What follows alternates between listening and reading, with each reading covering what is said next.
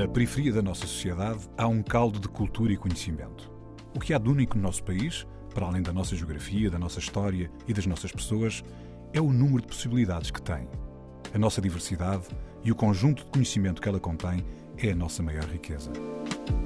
Um saber que não vem nos livros e um querer que vem de dentro.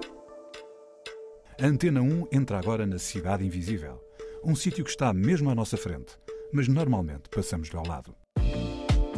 Uma grande parte das minhas memórias de mais criança têm todas a ver com roupa ou com desfiles de moda ou com tecidos. Uh, eu acho que das primeiras memórias que eu tenho para aí aos 4, 5 anos era de ver os desfiles de moda nos anos 80 e eu achava sempre, eu olhava e pensava, eu quero fazer isto.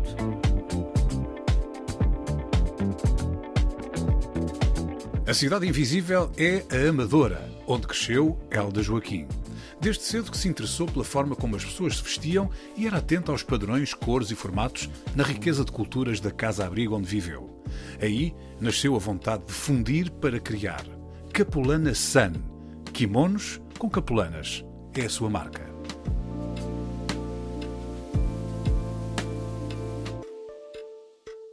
Elda, bem-vinda. Obrigada. Vou ser aqui sincero, eu o nome Elda já sabia, mas capturámos para este programa. Mas eu conheci-te e vamos começar já pela contemporaneidade, depois vamos desvendando até onde for possível e quisermos. Eu conheço como Capelana Sun. E... Capelana Sun, mas Sun como uh, Japão? Sim, essa é. é. Japão, yeah. Sim, quer dizer senhora capelana, ou seja, okay, é okay, okay. pode ser senhor ou senhor, mas no caso da capelana, como é feminina, é senhora. Pronto, e há pouco tempo tive a oportunidade de curadorar uma, uma exposição em que tu estás, é? e quando estás a fazer esse trabalho investigativo, repare que tu, capelana, né? Capelana, Moçambique, África. Sim. E Santo Japão, e de repente, de repente quem vê estas coisas são de facto uma espécie de. Como é que eu posso chamar aquilo? É uma mistura. São, são kimonos. São kimonos. São kimonos em capelana. Em capelanas é? e em outros tecidos e com, trabalhando no zero desperdício também, por isso tem muitas sobras e. Pronto, ainda bem que falaste disso. Agora, pergunta óbvia, de onde é que isso vem tudo?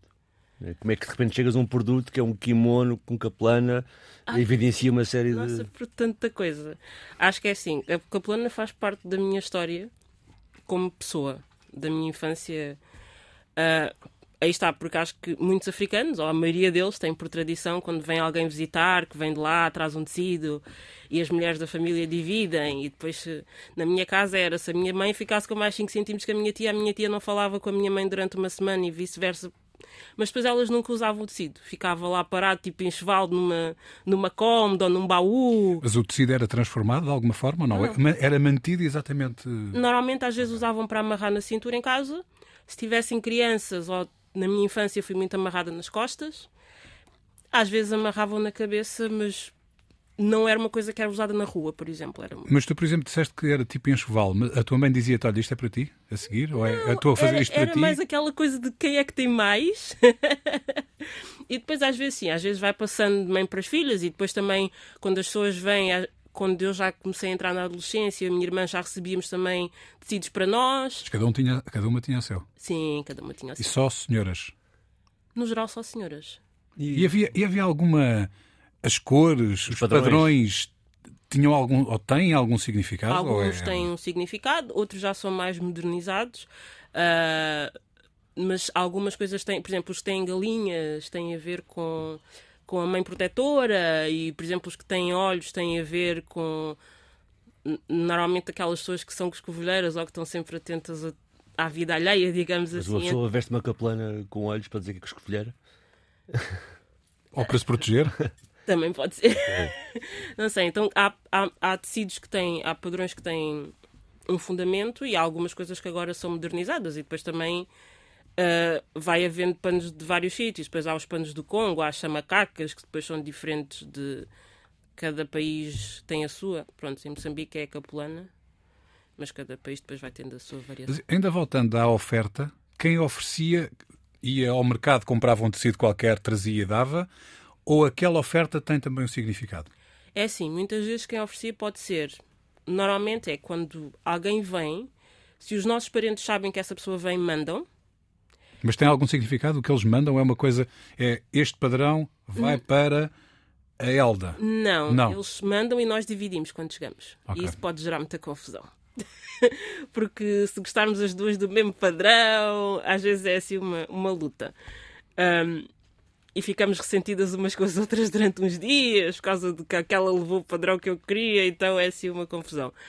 É, ou os parentes mandam porque vem um amigo e tipo mandam, sei lá, para para nós nos lembramos deles, e porque sim, porque também aqui não é já é mais fácil de encontrar, mas quando eu era miúda não era assim uma facilidade. E outras vezes são mesmo quando esses amigos vêm, como prenda, também trazem tecidos. Então acabamos sempre por ter. E esses, esses tecidos estão arrumados.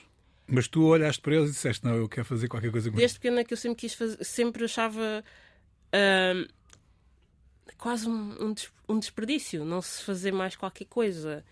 Ah, mesmo porque quando eu cresci ainda havia, a minha mãe sempre mandou fazer muita roupa e ainda havia muito aquela coisa de ir à costureira. Acho que há uma grande parte da minha infância, porque eu quando, eu quando vim para cá vim com, com estatuto de refugiado e durante muito tempo eu morei num lar de refugiados, então morava com várias pessoas de várias nacionalidades, eh, desde muito pequena. Então, todas as pessoas que me influenciaram a nível de gostar de textas foram mulheres de várias partes do mundo, Não só africanas. não só africanas. A primeira mulher que me influenciou a gostar de costura é uma senhora chinesa. Eu não me lembro da cara dela, mas lembro-me do nome dela e lembro-me de espreitá-la a costurar, porque ela dormia no quarto ao lado do nosso. Um, e ela fazia roupa para toda a gente do lar e a minha mãe comprava tecido. Então eu e a minha irmã tínhamos sempre vestidos de tecidos iguais, mas de formatos diferentes. E lembro-me de experimentar tecidos. Isto ainda devia ter uns 4 ou 5 anos, ou seja, as minhas memórias remontam muito ao texto. Há quanto tempo foi isso? Eu vim para cá em 87, tinha 2 anos. Estamos a falar nos anos, no princípio dos 90, no 89, Sim, 90. oit- finais dos 80, 90, sim. E depois foram vendo outras mulheres que me foram influenciando a nível dos textos também. Outro, por vários motivos diferentes. Tive uma educadora de infância que me ensinou a fazer crochê e foi a primeira vez que eu tive a sensação de conseguir criar uma coisa com as minhas mãos, então oferecia-me linhas de crochê a toda a gente que eu conhecia. Cada vez que me apanhava com um bocadinho de lã, lá andava eu a fazer qualquer coisa em crochê porque fiquei, ficava super orgulhosa da minha capacidade de criar alguma coisa. Hum, sei lá, mais pessoas que me influenciaram. E como é que chegas ao Japão? Como- ah, eu, eu sempre gostei, eu sempre gostei do Japão. Gosto da gosto da mistura dos tecidos, porque a minha, ah, acho que a minha a minha ligação com roupa sempre foi a minha mãe sempre foi muito rígida na maneira que nós nos vestíamos. Não se misturavam padrões, não se misturavam cores berrantes. Um amarelo com um vermelho jamais, riscas com bolinhas jamais, e tudo aquilo. E, e nós tecidos africanos, que são tipo uma mistura de várias coisas de cor e de padrão, para mim era uma. ah, vestíamos muito castanho, vermelho era a cor assim mais chamativa que nós vestíamos, azul. A minha mãe não nos gostava de ver de preto, dizia que as crianças não podiam vestir preto, e então nós tínhamos assim, muito bege, e eu acho que houve uma altura que eu testava aquilo, porque achava que não sei, depois nós tínhamos vestidos com tanta cor que vinham e que nós também não usávamos na rua, usava, a minha mãe usava em casa, amarrada à cintura.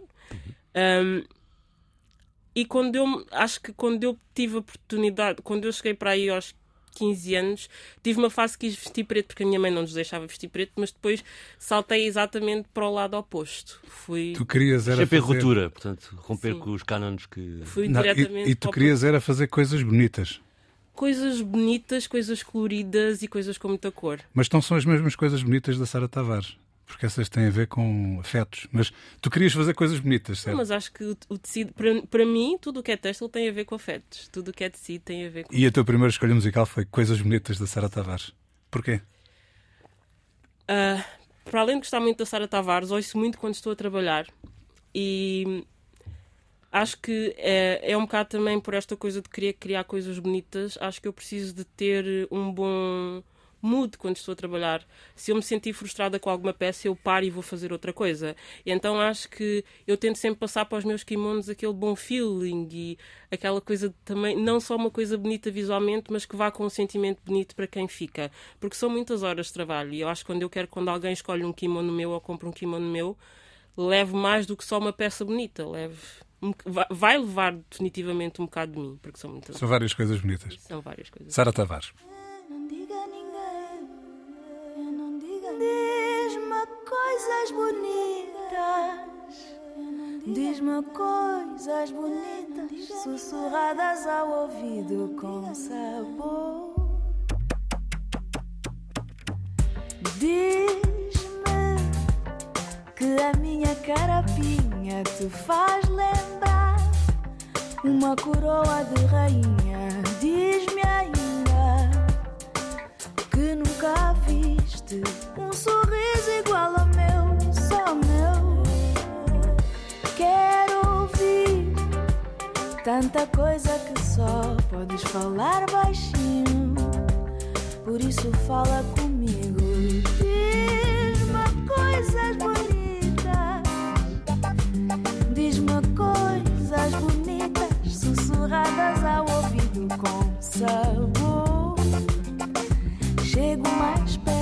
Dá-me amor. É o caminho mais certo.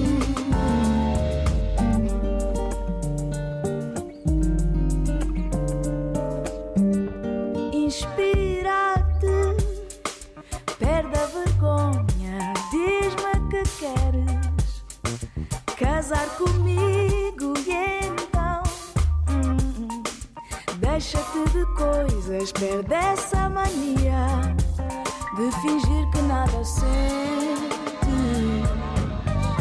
Diz-me coisas bonitas, diz-me coisas bonitas, sussurradas ao ouvido com sabor. Chego mais perto, dá-me amor. É o caminho mais certo.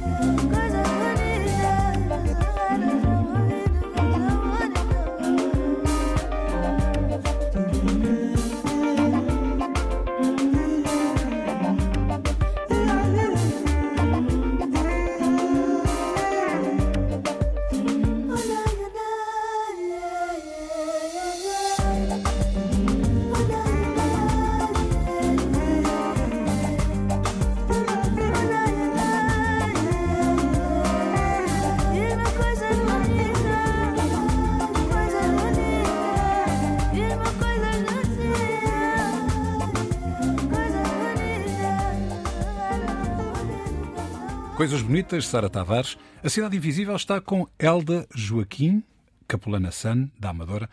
Oh, Elda, há, há pouco passámos assim um bocadinho depressa sobre a tua chegada a Portugal. Tu disseste que vieste com o estatuto de refugiada, foste para um lar de refugiados, onde conheceste e conviveste com pessoas de muitas origens. Muitas origens. Hum, eu não sei se tu estás sequer em condições eh, para falar do que é que aconteceu na tua vida para tu vires para cá. Não sei se te lembras, se te recordas. se- Não tenho se há- recordações, sei de algumas coisas. Sei que o meu pai, o meu pai traba- trabalhava no Ministério da Educação. Acho Em que- Moçambique. Em Moçambique. Sofreu um atentado. Entretanto, a minha mãe estava grávida na altura. Eu nasci 12 dias depois do meu pai ter falecido. Nós ainda ficamos algum tempo em Moçambique. Quando eu vim para cá já tinha dois anos e dois anos e meio, dois anos. A minha irmã tinha sete. Ahm, nós ficamos algum tempo na casa de familiares, mas as coisas não correram muito bem.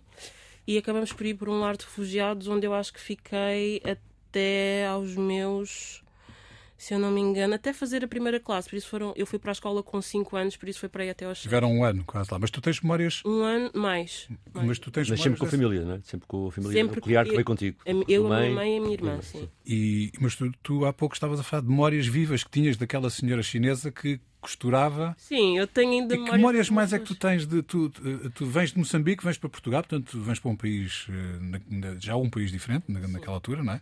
Portanto, já, já tinha havido eh, a independência de Moçambique, portanto, vens para Portugal e chegas a Portugal, onde estão pessoas com várias vivências diferentes, todas elas em numa situação. um, eh, algumas delas de apuros, não é? Que, que vêm para Portugal para conseguir aqui refúgio.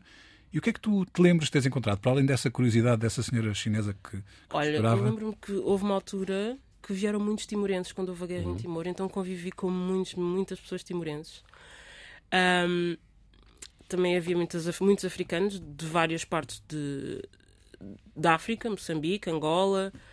Ahm, Lembro-me dos indianos também, a a o babá e a momi, que eram as meninas, um, um neste caso eram os filhos de um casal. Eu não lembro dos pais de- do nome dos pais deles, mas eles também dormiam, ou seja, ah, havia a senhora que costurava e depois havia o quarto deles. Ah, o babá costumava subir para cima do, do lavatório na casa de banho para espreitar a minha irmã tomar banho. e ainda me lembro disso. Ahm, A tua irmã é mais nova ou mais velha? mais velha. Minha irmã é mais velha.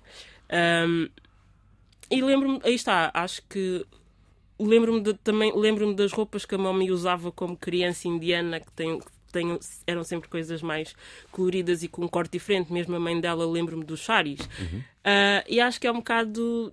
E lembro-me de algumas lembro-me de algumas pessoas que foram que foram passando por lá. Lembro-me do Mas é- refeitório. É, Tenho uma é tão memória- engraçado, tu referencias sempre as roupas, é, é, é mesmo engraçado. Tu desde muito nova que estavas sempre, estavas sempre atento. sempre. E é um chamariz da diversidade que encontrou no, no próprio sítio, não é? Uh, sim, e também hum, lembro-me, por exemplo, os timorenses também tinham tecidos muito específicos de Timor.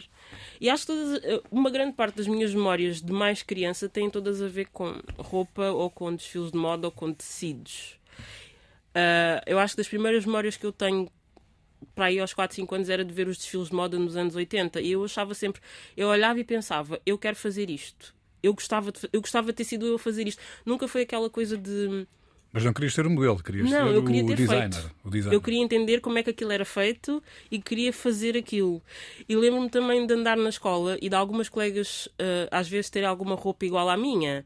E eu pensar que nós somos pessoas tão diferentes. e nesse caso a nossa roupa era comprada pelos nossos pais, mas isso é uma coisa que me intriga até hoje, que é as pessoas diferentes comprarem a mesma coisa e depois criarem um estilo completamente diferente. Acho que até mesmo eu, quando faço kimonos, é muito engraçado porque às vezes as pessoas mandam umas fotografias dos outfits que fizeram que não têm nada a ver com aquilo que eu pensei quando eu estava a criar os kimonos. E então acaba por ser também. ajuda-me a perceber as pessoas, porque acho que é. Eu posso falar e tentar perceber. O que é que elas querem dizer com a roupa delas? O que, é que, o que é que elas querem mostrar? Se a roupa delas fala quem elas são, se esconde quem elas são, se elas estão a usar as roupas como uma manobra de diversão para desviarem a atenção de qualquer outra coisa da vida delas ou, ou da personalidade delas que elas achem que o estilo possa desviar. E então eu acho que acabo sempre por observar muito isso. Então o teu design acaba quando a roupa é vestida. Não, acho que não sei. Não. Acho que não. Não, porque a roupa, a partir do momento que é vestida, ganha ela ganha outra vida, não é? Sim. E pode ganhar dif- diferentes vidas. é? Isso pode Ganha- dar ideias de design novas também, não é? Sim, e ganho ideias de design novo. Ou seja, quando alguém me manda uma fotografia de uma, de uma maneira que usou o meu kimono que é totalmente diferente daquela que eu imaginei até E como estava- pensaste e como construíste, não é? Sim, acaba por ser. eh, hum, acaba por ser bastante. É uma coisa bastante enriquecedora, mas é uma coisa muito interessante porque às vezes nós olhamos e eu nunca, eu jamais pensaria que isto funcionaria desta forma. E então acho que. Mas alguma vez pensas, não devia estar a ser usado assim? Não, Já deste dicas dessas. Ah, deitei esse kimono e agora estás. não. Tu achas sempre bem? Eu acho sempre bem porque cada um tem o seu estilo e cada um tem a sua maneira de, de se querer apresentar ao mundo. E é uma honra a pessoa escolher uma coisa que eu fiz para ela se apresentar ao mundo ou mostrar-se ao mundo naquela altura, independentemente daquilo que ela quer dizer. Quem sou eu para dizer agora, não, eu pensei nisto assim e tu vais. Não, acho que não faria sentido. Olha, não queria.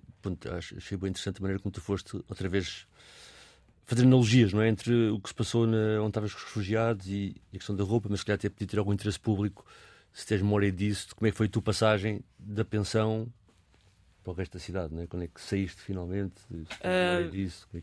Nós saímos quando a minha mãe ah, recebeu dinheiro para comprar um- uma casa, Ok. mas também foi toda uma vivência que não correu bem, não correu muito bem.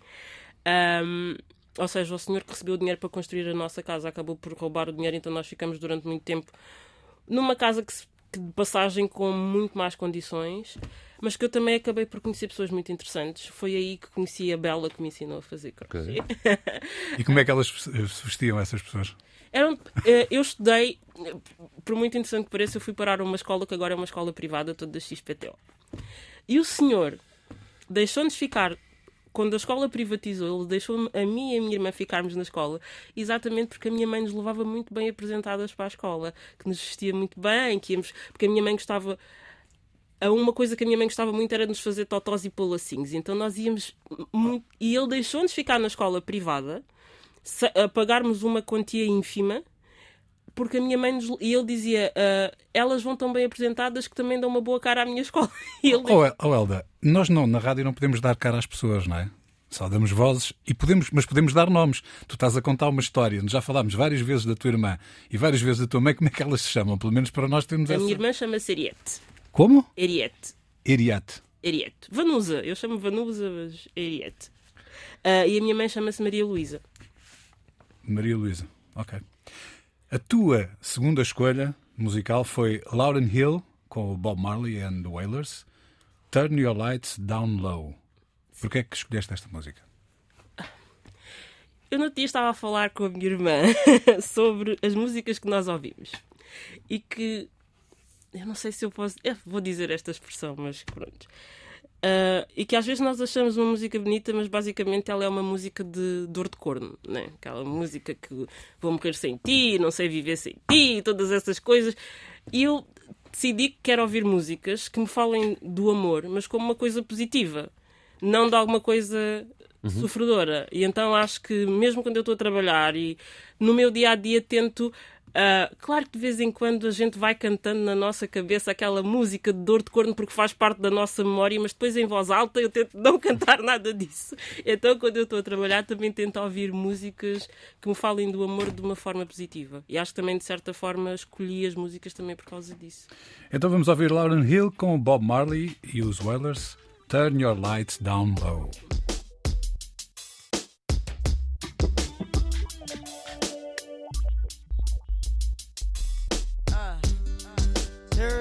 Lights down low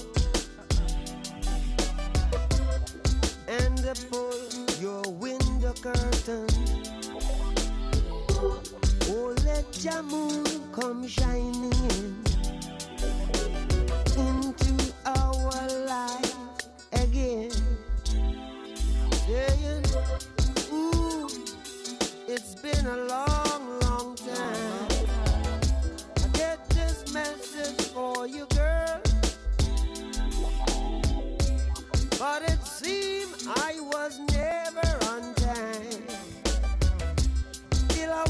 get through to you, girl.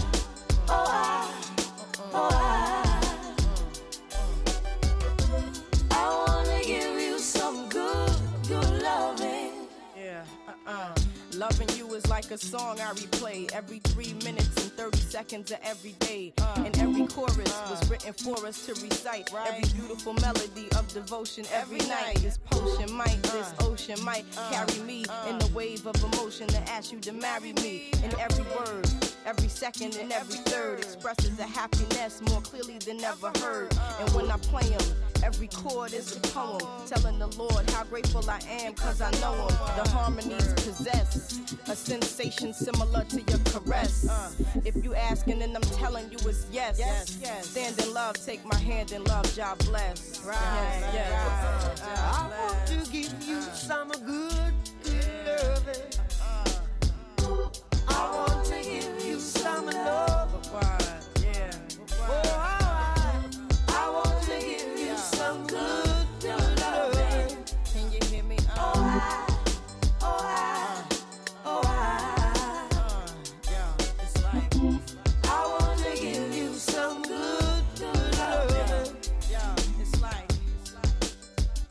Loudon Hill, Bob Marley e os Wailers Turn Your Lights Down Low. A Cidade Invisível está com Elda Joaquim, Capelana San, da Amadora. Ela, nós começámos logo pelos dias de hoje, pela contemporaneidade, demos vários saltos ao teu crescimento, mas há aqui um momento entre as influências que tu tiveste, o, percurso de vida que tiveste, e entretanto o que acontece hoje, em que houve aqui uma especificação qualquer. Um momento qualquer em que tu ou estudaste nesta área, ou paraste e agora vou-me dedicar a isto. Que, qual foi esse momento-chave para de repente haver Capelanação? Ah, não sei, eu acho que desde que eu, desde que eu aprendi a costurar, ah, ou que eu decidi apren- aprender a costurar, aí está aí entre outra mulher muito importante que é a Dona Maria José, que eu digo que é aquela mulher que eu quero ser quando eu crescer. Ahm, eu acho que de certa forma sempre quis fazer coisas que honrassem essas pessoas e sempre que alguma coisa boa acontece eu tento agradecê-las mentalmente e dizer a Dona Maria José tudo o que acontece de bom eu ainda ligo para lhe dizer e para, para ela estar presente, embora não a veja já há algum tempo. Ah, e acho que uma coisa que ela me ensinou foi a ser muito ahm, não perfeccionista no meu trabalho, mas a entender que a prática e temos que ser bons naquilo que fazemos e dar o nosso melhor naquilo que fazemos e mesmo quando temos algum cliente que não está a dar o valor ao nosso trabalho, mostrarmos o quão bom nós somos.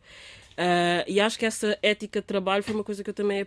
Ela não me ensinou só a costurar, ela deu-me ali umas lições muito interessantes que eu levo comigo um bocado para a vida. E acho que hum, eu quis escolher uma coisa que fosse simples de- a nível de, de corte, que fosse também, tivesse ali aquela parte do zero desperdício que também influenciou muito, mas que ao mesmo tempo me desse uma tela para eu não ser só uma costureira, ou não ser só uma designer, ou não ser. que eu pudesse. hum, fazer ali as minhas. mi- Porque eu acho que eu gosto de tudo que tem a ver com misturar coisas. E esta parte de poder pôr os meus de- desenhar, passar os meus desenhos para os kimonos, ou poder bordar alguma coisa.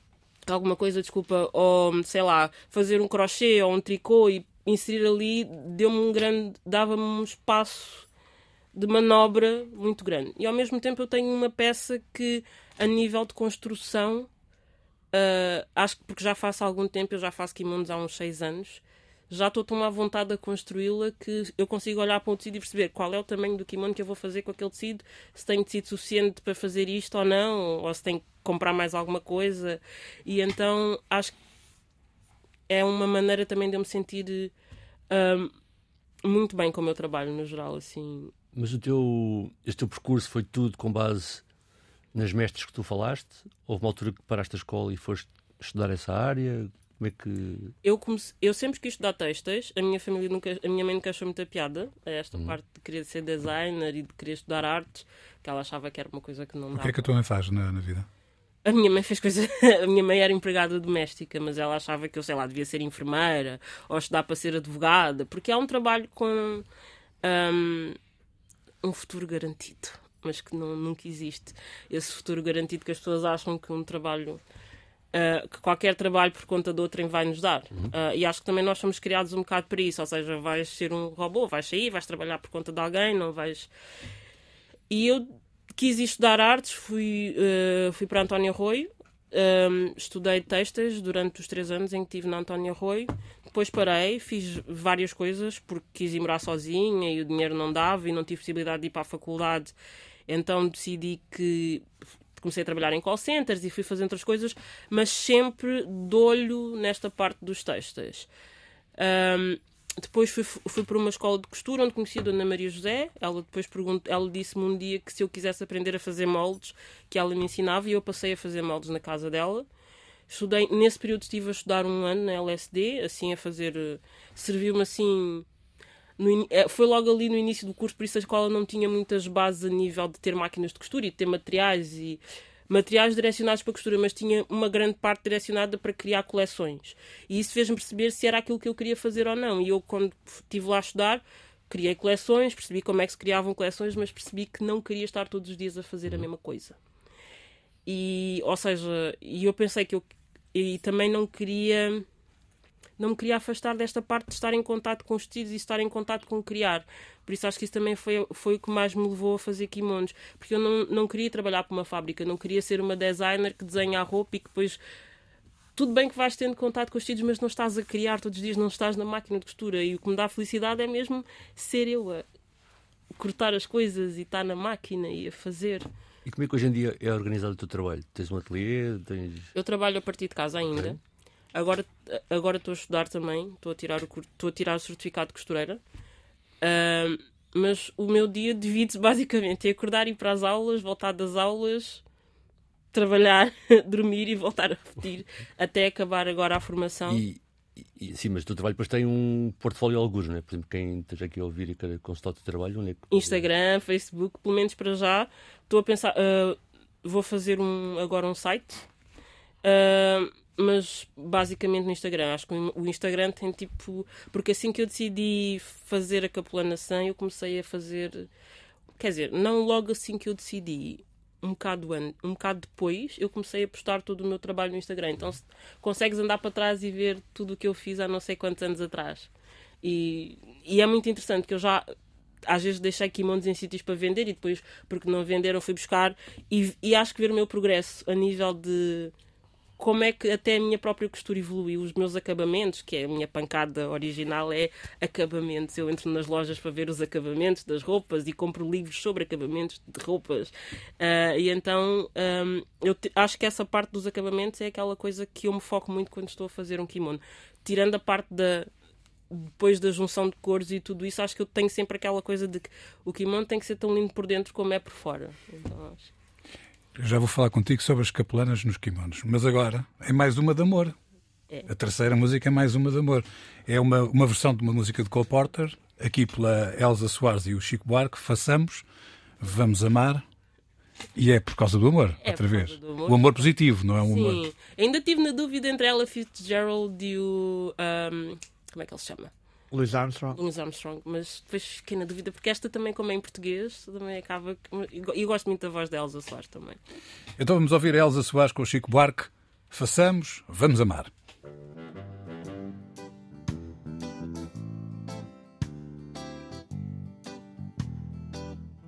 Os cidadãos no Japão fazem, lá na China um bilhão fazem façamos, vamos amar.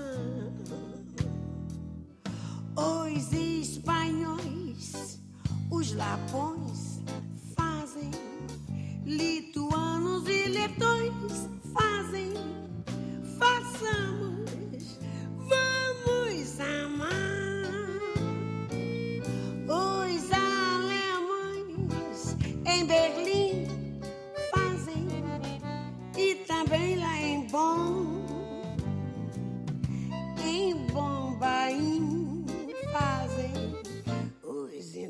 acham bom, ni seis, ni queis. E são seis, fazem lá em São Francisco. Muitos gays fazem, façamos, vamos amar. Os roxinóis nos saraus fazem picantes pica-paus fazem, façamos,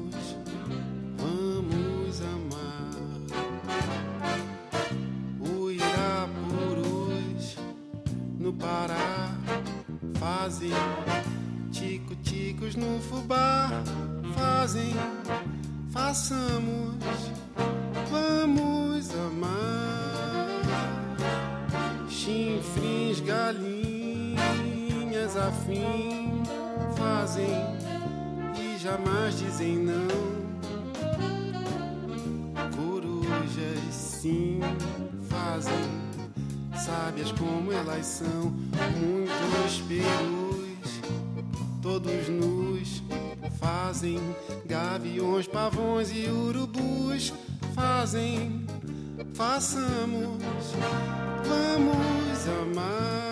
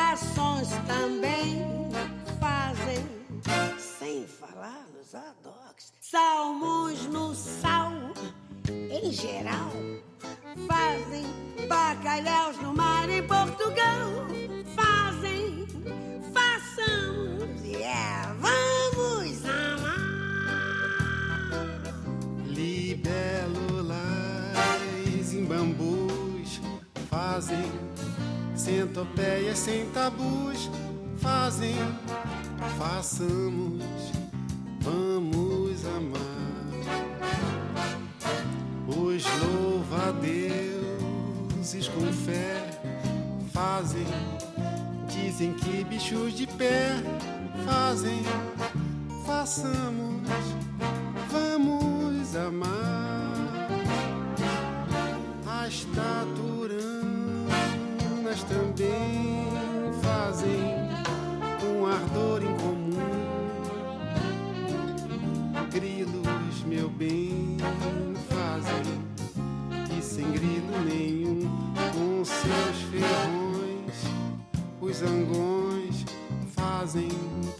em calcinhas e calções, fazem, façamos, vamos amar.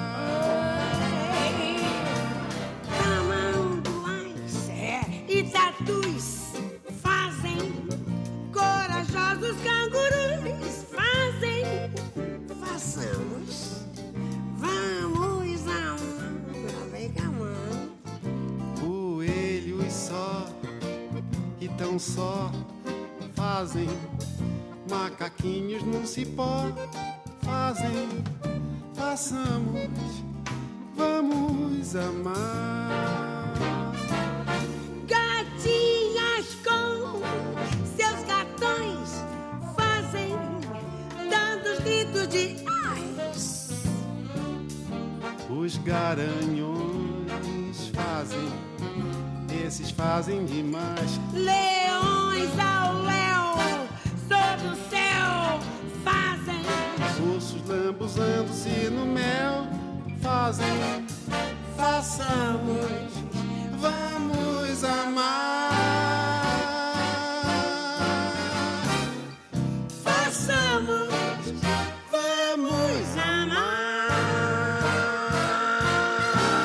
Elza Soares com Chico Buarque, Façamos, Vamos Amar.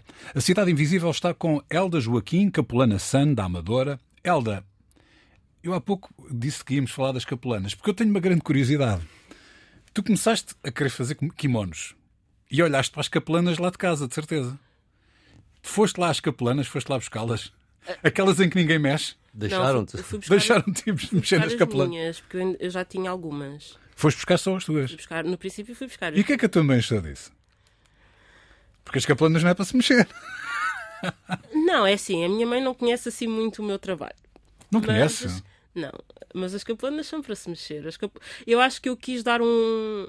Eu acho que até eu próprio quis que muitos africanos tivessem uma visão diferente das capelanas. Ah, às vezes as às vezes as pessoas tendem a pensar que ou, ou, por exemplo quem mora quem vive em África e vem para cá tende a pensar que a capelana é um tecido dos pobres e que se calhar temos que não é não é não é é um tecido bonito mas ao mesmo tempo não é um sinal de sei lá poder económico digamos assim. E eu achei que as pessoas deviam ver a capelana também de forma diferente. Ah, aí está porque por exemplo E que nos kimonos existe exatamente o pensamento oposto. É um, o kimono é uma peça de trabalho, é uma peça de. que para tu seres bom a fazer um kimono tens que ter disciplina e, te- e demoras muito tempo a aprender. E é uma coisa muito valorizada, embora a capelana também seja, mas às vezes não é vista como mesmo. É um valor às vezes diferente. E então eu queria também que as, que as pessoas pensassem na capelana, que eu posso ter capelanas em casa e fazer alguma coisa diferente com elas e uma coisa que eu posso usar todos os dias e que seja colorida e que Mas olha, a tua irmã, Vanusa, sim ela acompanha a tua, a minha o teu irmã trabalho. sim. nós falamos to- todos os dias duas vezes por dia e trocamos porque a minha irmã faz crochê então nós trocamos sempre Mas é, ideias porque é que a Dona Maria Luísa não acompanha? às vezes aquelas relações difíceis de pais e filhos é uma coisa complicada É sempre, não é? é sempre Mas depois acaba sempre tudo bem. esperemos que sim Acaba sempre tudo bem. acaba sim Diz-me lá, tu como é que queres continuar o teu trabalho em relação a acabamentos, kimonos, capelanas, ah, na tua juventude, muito no- cedo na tua vida, influências de pessoas que vieram da China, de pessoas de Timor, pessoas da Índia. O que é que tu achas que vais querer fazer a seguir em termos de moda? Ah, eu quero que as pessoas ah, percebam que há. Eu acho que uma coisa que me fez criar a Capelanação e que, que eu às vezes quando olho para a minha página quero às vezes voltar a pegar nisso é as pessoas perceberem que nós temos muito mais coisas em comum do que, do que aquilo que as pessoas pensam. Do- é, há mais coisas que nos juntam do que nos separam. Ahm, eu quando vejo um tecido japonês, eu às vezes compro um tecido japonês para misturar com as capelanas e percebo que a nível de desenhos geométricos há coisas que são muito parecidas. Ahm, e acho que também. ah, não sei, eu acho que. Eu nu- nunca penso muito bem o que é que eu quero fazer a nível de moda. Eu simplesmente quero, quero criar. E às vezes, agora, por exemplo, agora sinto que para ser empreendedor eu tenho que ser um bocado tudo. Tenho que saber mexer no Instagram, saber mexer na internet. E tenho dias que eu digo eu só quero a minha máquina e não quero mais nada. No futuro A tua pode arranjar uma equipa, costurar. não é? A tua máquina de costurar. Sim, eu só quero a minha máquina e não quero mais nada. Mas uma coisa que eu também estou a aprender, por exemplo, Mas acho tu, tá- tu, estás, tu, tu- tu estás a fazer o trabalho sozinha ou trabalho sozinho. tudo? Às vezes as minhas sobrinhas ajudam, porque elas já estão grandinhas, então vêm cortar etiquetas e coisas assim do género. E acho que uma coisa que me motiva muito também são elas. Eu quero ser um bom exemplo para elas. Quero que elas, que elas quero desbravar caminho para elas, quero que elas percebam aquilo que elas são capazes. Quando eu- o meu kimono foi ali para a Musa, a minha sobrinha disse que ela gosta muito da Ladybug e perguntou-me se era o museu famoso, o de Paris, da Ladybug. e eu fica e, e acho que esta coisa de ela olhar para mim e ver um exemplo e eu também tento puxar muito por esta parte empreendedora dela, mas não só. Eu tento que elas percebam que trabalhar, que trabalhar com as mãos e criar alguma coisa, ou seja, quando a minha sobrinha borda me traz um bordado que foi ela que fez, aquele sentimento que eu tinha, eu noto nela. Ou quando ela faz um, uma gola em tricô e me oferece porque fui eu que lhe ensinei a fazer. E então tudo isso também é coisas que eu quero passar, não só para ela, mas acho que até para outras crianças e para outras mulheres. Eu acho que perceberem que trabalhar com as mãos e criar coisas com as nossas mãos há. Sem, sem contar que eu acho que há espaço para toda a gente poder criar a sua própria marca e ter o seu próprio cunho naquilo que está a fazer. Eu acho que se eu, eu não sinto que se eu ensinar alguém a fazer kimonos, a pessoa vai fazer aquilo que eu faço. E então eu acho que eu devo ensinar alguém a saber costurar e a saber fazer kimonos. E se ela quiser criar alguma coisa que tenha o cunho dela e que tenha a cara dela, isso só me vai trazer alegria porque eu passei esse conhecimento a alguém que depois provavelmente até pode ser passado. E é um ciclo, ou seja, as mulheres que me inspiraram a mim e que me passaram conhecimentos a mim, eu acho que lhes devo um bocado a elas fazer isso. Então eu não sei muito bem como, o que é que eu vou criar a nível de kimonos daqui a um ou dois anos, ou com quem é que eu vou colaborar. Tenho algumas pessoas que eu quero colaborar. Onde é que tu gostarias que as tuas sobrinhas te vissem? Nossa. eu não. Não sei porque eu acho que independentemente de qualquer lugar que eu esteja, eu vou ser sempre a tia delas. E vou ser sempre aquela pessoa que está lá para fazer tudo o que elas precisarem. E então o meu amor por elas é incondicional. E eu também sei que o, que o delas por mim é incondicional. Se eu acho que mesmo que eu fosse para o Louvre de Paris, uh, ou o facto de ter ido para o Musa, para elas já é um, já é um grande orgulho. Então acho que eu acho que o que elas querem é poder passar tempo comigo e poder partilhar coisas comigo e poder aprender estas coisas de fazer com as mãos que façam de tia para sobrinha.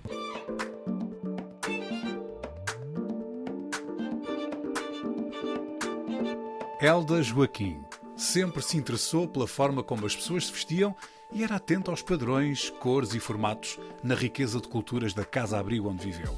Aí nasceu a vontade de fundir para criar. Capulana Sun, kimonos como capulanas, é a sua marca. A cidade invisível é a Amadora.